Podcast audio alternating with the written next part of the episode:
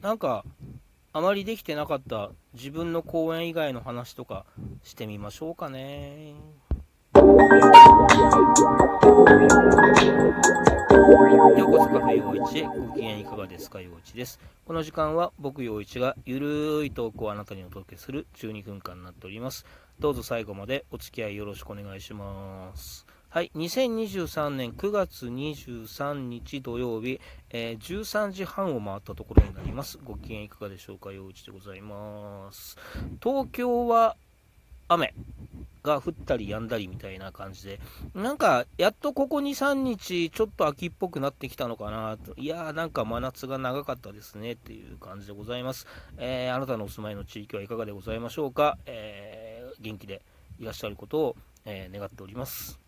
はい、えー、おかげさまでここ最近ですね、あの自分の公演が続いてまして、えー、それはとてもありがたく、えー、楽しく過ごさせていただいたんですが、えーラジオトークのですね、えラインナップを見てみると、なんか自分の公演の話しかしてないなという感じでですね、え宣伝用のチャンネルかよみたいな、え感じになってしまっているのでですね、えまあまあまあ、え今日はちょっと自分の公演以外の話を、えメインにお話しさせていただこうかななんていうふうに思っております。はいえー、先週末は土日プラス月曜日祝日ということで3連休だったんですね。で、えーと、日曜日と月曜日はお芝居を見に、えー、行ってきました。はいえー、日曜日は、えーと、獣の仕業さん改作日本文学という作品を見てきました。うんとえー、日本文学の名作を、えーと、獣の仕業の皆さんが、えー、改作して、えー、上演するという形でですね、えーと、太宰治さんの松を、えー、小林隆二さん、えー、ゴンギツネを、えー、キエルさん、えー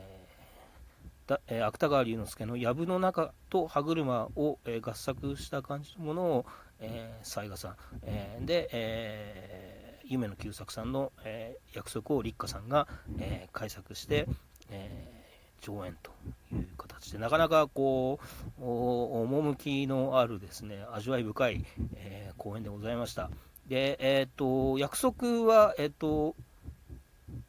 一気にガッとやるのではなく分割して、えー、他の3作品の前に、えー、ちょっとなんですかねプロローグ的な役割も果たしながら、えー、ただその約束を通して見ても一つの作品になるというちょっと面白い、うん、作りになってまして、えー、また立花さんの一人芝居がめちゃめちゃ良かったですね。あの、うん、声とか表情とかなかなか、えーえー、味わい深い公演でございました。うん、すごく面白かったな、本当に、あの、公演として。えー、なおかつ、えっ、ー、と、こちら、えっ、と、上演場所が、えっ、と、エコタのうさぎ亭さん、えー、うさぎ亭さんね、あの、お世話になる機会が多い、えー、なんか半ばホームのような場所なんですが、えー、最近あまりお邪魔する機会がなかったので、うん、久しぶりに、えー、うさぎ亭さんにお邪魔して、えっ、と、斉藤かな子さんとも話ができて、えー、それも良かったななんていうふうに思って、えー、とても楽しい、えー、時間でございました。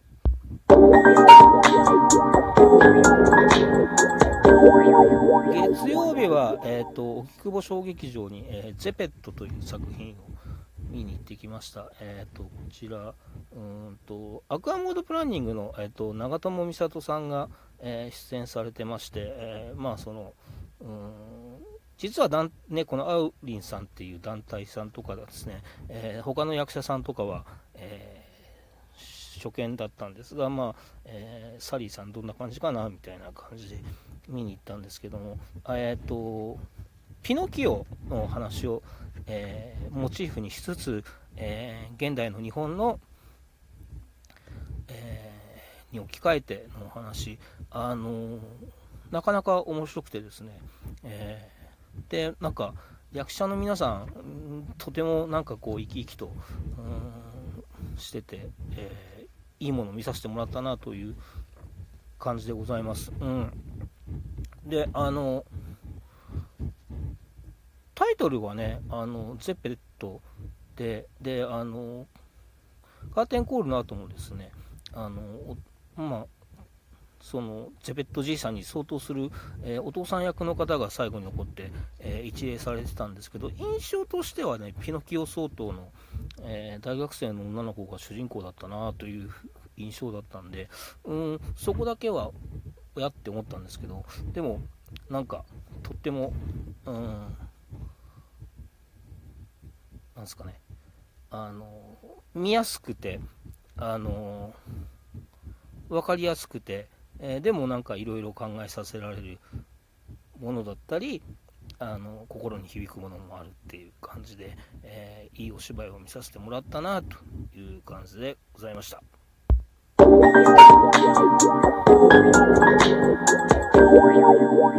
こういう話もね、あのー、実はあの前回のね配信の時にね、えー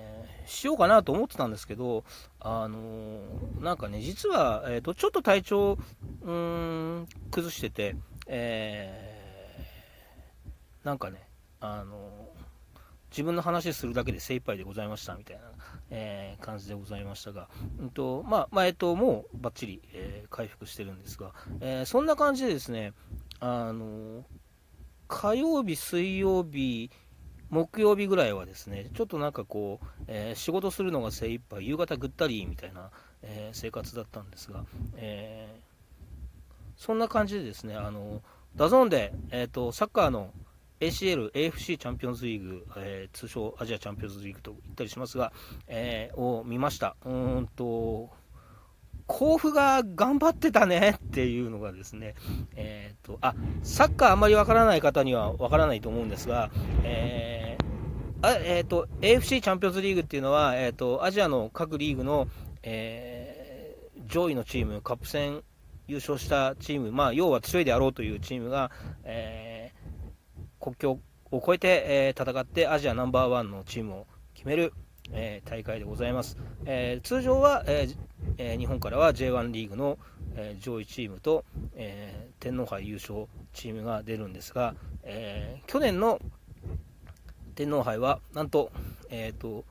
J2、2部に所属しているバンフォレー甲府というチームが、え優勝して、え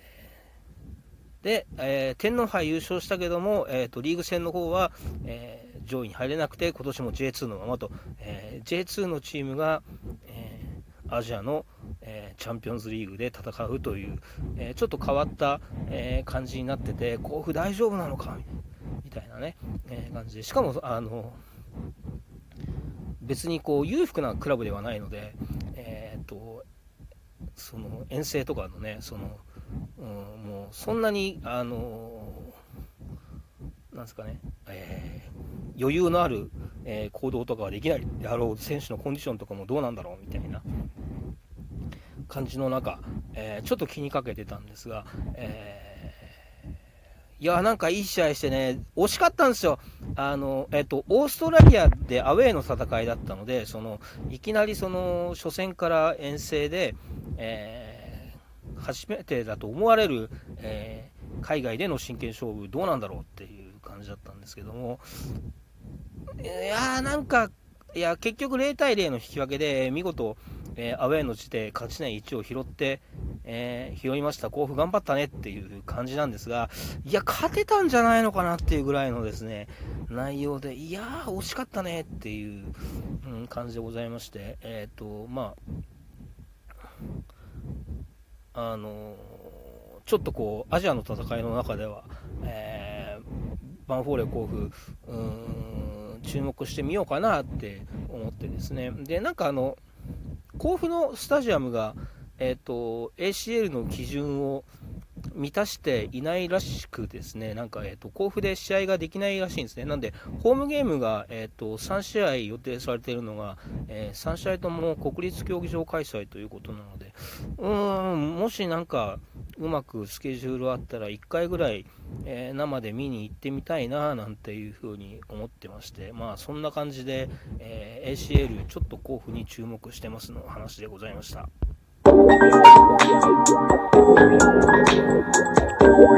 はい、えー、自分の講演の話はしないつもりではいたのですが、えー、なんせ明日本番なんで、ちょこっとだけ宣伝させてくださいという、えー、感じでございますね。はい、えー、リーディング落語、えー、ボリューム4、えー、演目、神入れ死神、もしかしたらもう一席と、いう形でですね、えーと、リーディング落語の方に出させていただきます。えー、2023年9月24日日曜日、明日、えー、16時40分会場、17時開演、えー、終演予定18時頃、え会場杉並区立産業商工会館和室、こちら、えーと、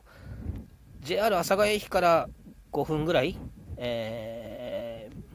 丸の内線南阿佐ヶ谷駅から7、8分ぐらい、えー、っていう感じの場所でございます。えー、杉並区立の、えー、施設の中の地下に和室があります。そちら和室で、えリーディング形式で落語ということでやらせていただきます。まあ、なんかこう、ちょっと寄せに行くには敷居が高いなと感じている方に、えー、気軽な感じで落語の世界に触れていただければなという、え、企画でございます。えっ、ー、と、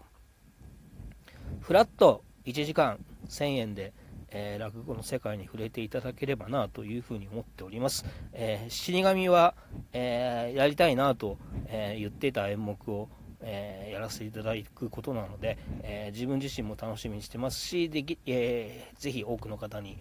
え触れていただければなというふうに思っております。えこれから稽古でございます。明日、え阿佐ヶ谷でお待ちしてます。よろしくお願いします。ありがとうございました。陽一でした。明日、阿佐ヶ谷で